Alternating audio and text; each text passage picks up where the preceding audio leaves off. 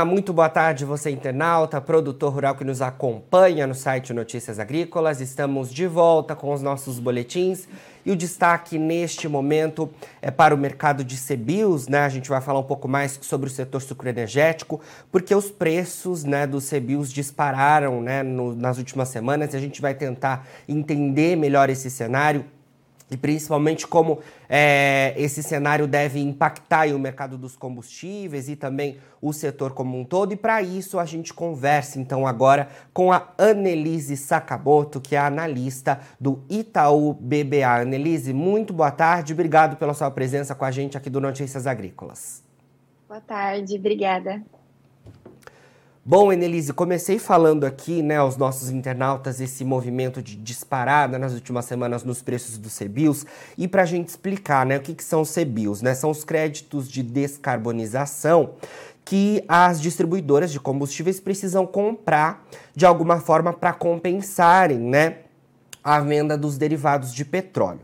E esse mercado de CBIOS a gente tem hoje na B3, né? E a gente viu é, recentemente uma disparada nos preços, né? Desses créditos de descarbonização. Queria que você falasse um pouco para a gente sobre esse cenário, como é que os preços dispararam aí, a que patamar a gente está falando. Uhum. Vamos lá.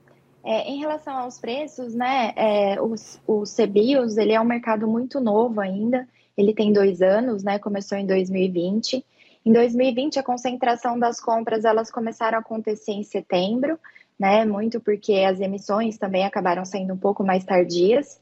É, em 2021, né, as emissões já começaram um pouco mais fortes durante todo, todo o período, todo o ano, é, o que aconteceu é que os preços durante o ano de 2021 eles acabaram ficando mais baixos, né, próximos dos 30 reais por CBIOS ali, até praticamente setembro, né? Então a gente teve poucas negociações nesse período e os preços ficaram mais baixos ali.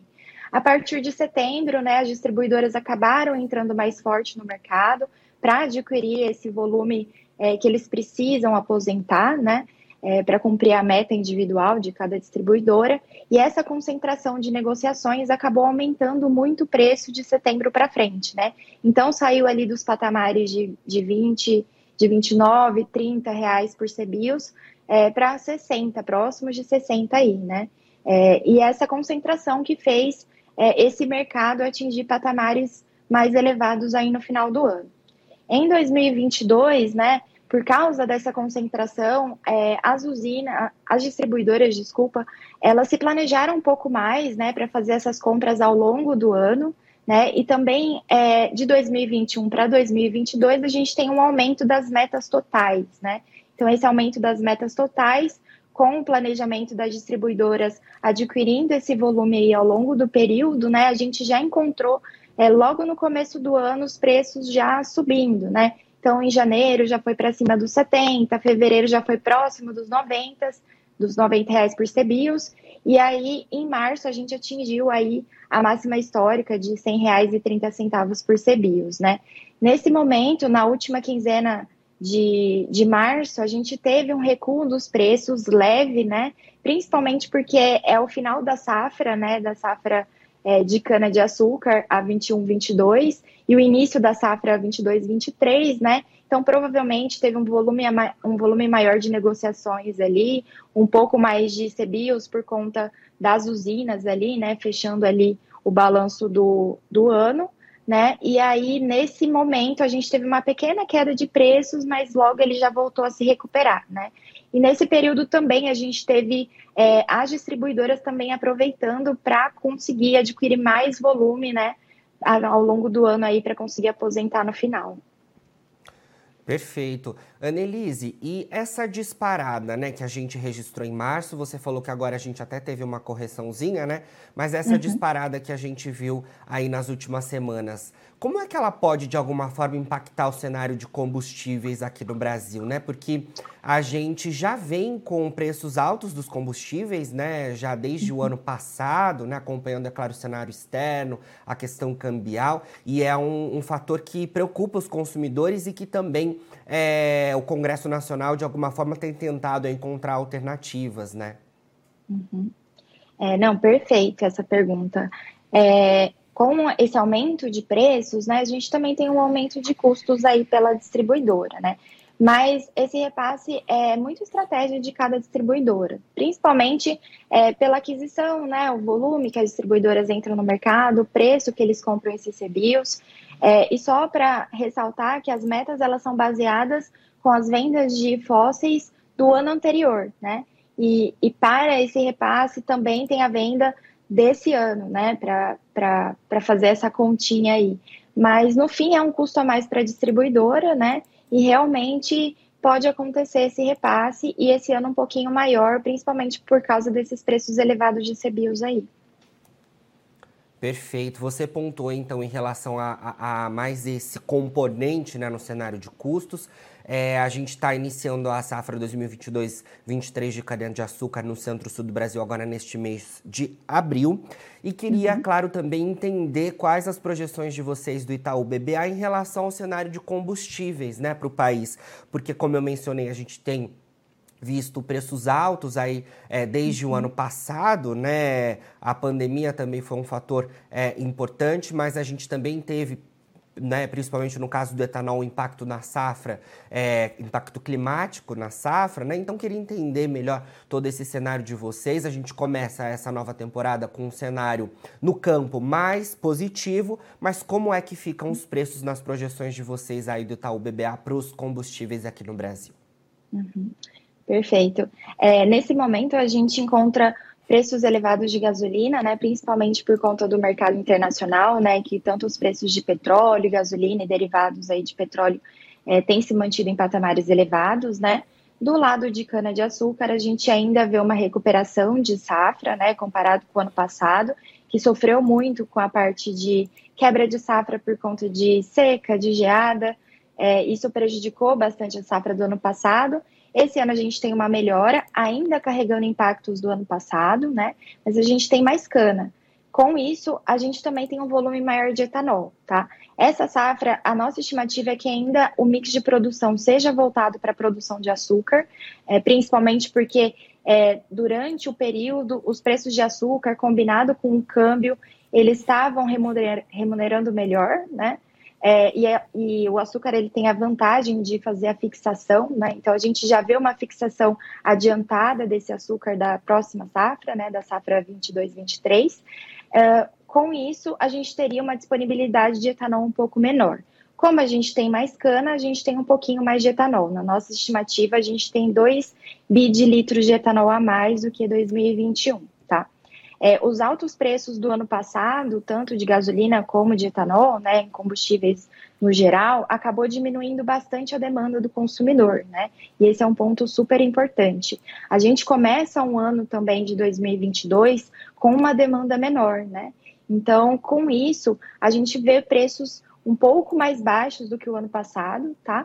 Mas a paridade na bomba ainda vai continuar, ele continuar elevada não nesse momento de começo de safra, né? Porque a gente tem uma oferta maior de etanol, com as usinas iniciando aí a safra, a produção, é, mas ali do meio da safra para frente a gente pode ver paridades ali acima dos 70%, tá?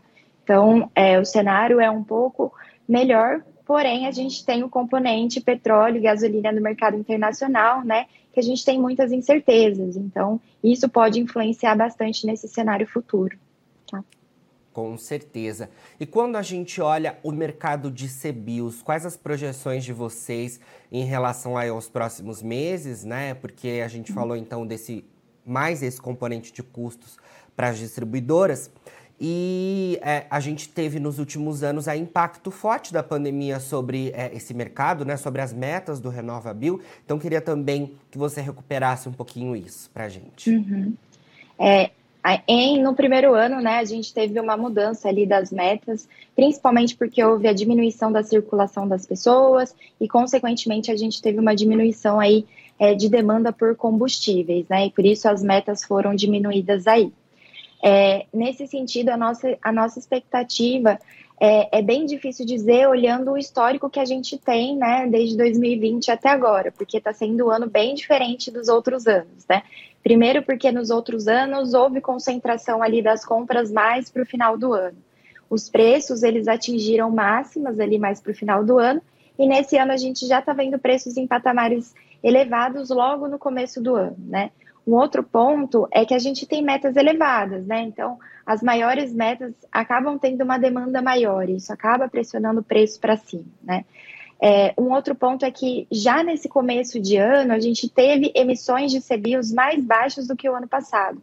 E isso pode ser reflexo da diminuição de consumo né, de combustíveis, principalmente diminuição de consumo de etanol, que tem se recuperado, mas ainda ele está é, mais baixo, né? Ele está se recuperando agora nessa, nesse começo de safra, provavelmente é, aumente aí um pouco mais o consumo, puxe mais esse consumo, tá?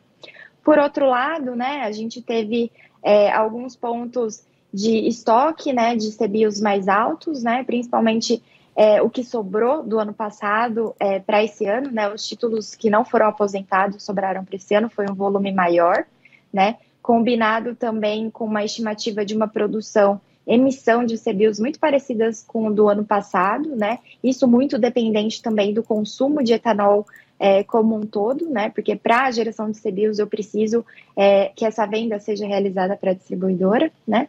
É, e por outro lado, a gente também tem uma sobra de, de volume de CBIOS aí no final do ano. Essa sobra ela é menor do que o ano passado, né? Ela é 50% do volume do ano passado, então isso também acaba pressionando o preço, tá? É, o último ponto é que também nesse período, né, nesses três meses aí do ano, a gente já teve um grande volume de CBIOS disponíveis no mercado que já se encontravam na mão da parte obrigada, né, das distribuidoras. Então, isso acaba diminuindo um pouco a demanda ao longo do período.